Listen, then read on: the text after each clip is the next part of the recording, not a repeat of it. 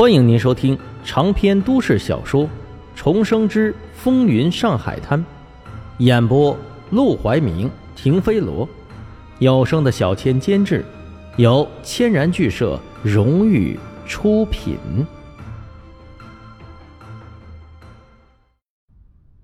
第七章，温馨的家。一场风波平平淡淡的收了场，刀疤男和沈梦生约定。改天一起喝酒之后，就带人离开了巷子。冷风吹过，钱美玲一屁股坐到地上。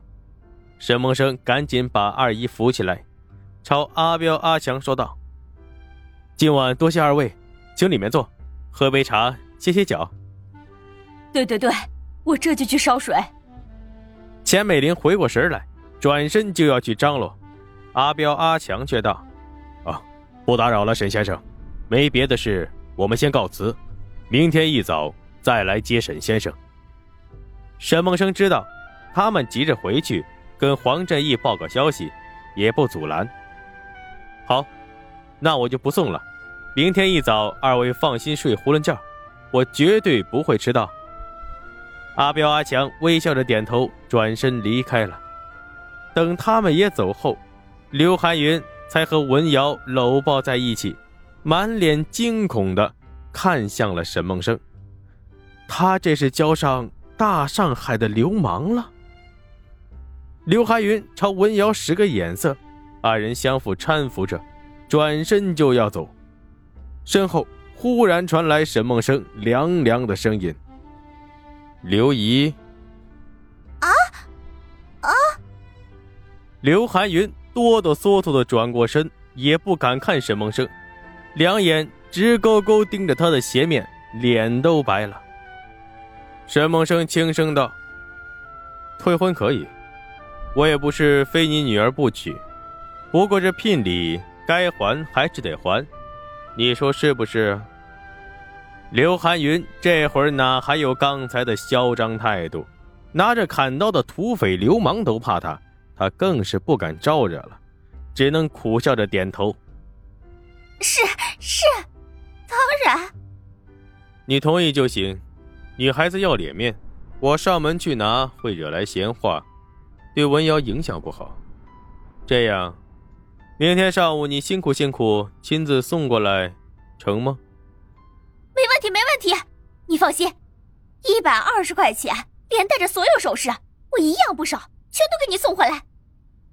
沈梦生满意的一笑，朝钱美玲说道：“二婶，检查仔细点，少了什么，等我回来告诉我，我再亲自跟刘姨核对。”一听这话，刘寒云的脸色是青白不定，这不就是在威胁他吗？但他心中不满，也不敢表现出来，也只能闷着嘴唇生闷气。文瑶流着泪。欲言又止的看向沈梦生，不知道为什么，他总觉得今晚的沈梦生和从前很是不同。以前他叫沈梦生往东，沈梦生绝不往西，像条狗一样的在他屁股后边，对他言听计从。可今晚，沈梦生看他的眼神都是冷的。其实，他想多了。沈梦生从头到尾都没正眼看过他，打发了刘寒云和文瑶，沈梦生就扶着钱美玲回了家。一进门就见二叔举着锅，沈如月捏着根毛衣针，不禁噗呲一声笑了出来，却又很是窝心。家人胆小，却愿意为了他拼命，弄还笑嘞？到底怎么回事？快老实交代！钱美玲用力戳了下沈梦生的脊梁骨，过去了害怕劲儿，气性就冒了出来。沈宝刚得罪了巡捕，沈梦生又招惹来一群土匪，小门小户的最怕出事，这俩小子却一个接一个的闯祸。沈广川也是满脸的担心：“孟川，你怎么好跟那样的人交朋友啊？”那刀疤男。一看就是个流氓土匪，拿命换钱的，搞不好就会官司缠身。他们穷苦人家怎么招惹得起呀？而沈如月更是眼圈通红。阿哥，你哪能回事？吓死我了！沈梦生抬手抹去沈如月眼角的泪花，无奈一笑。他何止要跟刀疤男交朋友啊？往后他还要跟黄金荣交朋友，跟杜月笙交朋友。但这些话说出来，估计得吓得他们连夜做噩梦。沈梦生也只能打了个哈欠，把沈宝搬出来，说明天还要去走动走动关系，得早点睡觉。说完，就一头钻进自己的房间，不出来了。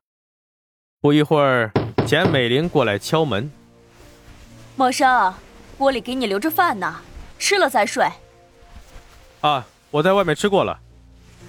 沈梦生枕着手臂躺在床上，看着漏风的天花板，眼神深沉如水。明天又是一场硬仗，他不能输，也输不起。数日一早，天还是鱼肚白，巷子里就响起了一片泼水声。各家各户为着方便，都在门口洗脸刮胡子。很快，家里头也热闹起来，因着彩礼要了回来。钱美玲特地给沈梦生煎了个鸡蛋，却被沈广川偷吃了一口，气得沈美玲举着锅铲追着沈广川打。沈梦生微笑着坐起身来，时代萧条，世代交离，但他运气不错，投生在了一个温馨的家庭。等他赶到赌场的时候，黄振义已经在等着他了。沈梦生是一夜未睡，但却是精神抖擞。看到黄振义，先是微笑着道谢。昨晚多亏了黄老板派去的阿彪、阿强，要不然我恐怕要吃个大亏。黄振义也是笑了一声：“你小子胆子不小啊，敢从他们手上行骗。昨天晚上是我小看你了，一点小偷小摸的手段上不了台面，不过是赚点救命钱。”否则我也置办不了这身行头，见不到黄老板呢。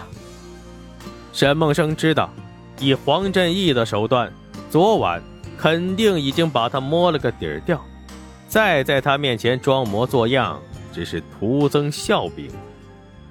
黄振义也并不在乎他私底下的那些勾当，正相反，当阿彪、阿强把从刀疤男那里打听来的事告诉他时，他反而对沈梦生。添了几分欣赏之意。这年头，这么有胆识、有魄力、还有行动力的年轻人不多了。要不是他跟沈梦生打交道太少，今天还真有点舍不得送他去冒这个险。阿彪、阿强，你们送沈秘书去总署吧。一听到这话，沈梦生的背立即挺直了起来，因为他知道。马上要见到的是能直接决定他命运的人物，成败就在此一举了。这个时代的上海分成了几部分，有县城，有公共租界，还有个法租界。公共租界有十四个巡捕房，法租界有九个。而今天沈梦生要去的总巡捕房坐落在法租界的福律里路。沈梦生坐着黄振义的专车，由阿彪、阿强护送，径直朝总署而去。透过车窗，看着外面的一栋栋洋房，其中有很多都保留了下来，成为了后世的景点。在沈梦生的眼里，仿佛时光穿梭，有种梦幻朦胧的美，既熟悉又陌生。车子猛然停下。沈梦生吃了一惊，就见司机推开车门下车，对前面的车辆连连鞠躬道歉。等那车走了，他才骂骂咧咧的上车道：“呸，死洋鬼子！”阿彪严肃的脸上露出了几分笑意：“有种的，当面骂呀！”“呸，骂了啷个也听不懂，老子四川来的，爬他个憨批！”沈梦生也被逗笑了。借着这融洽的气氛，给几人递上了一根烟。荣叔今天去巡捕总署办什么事啊？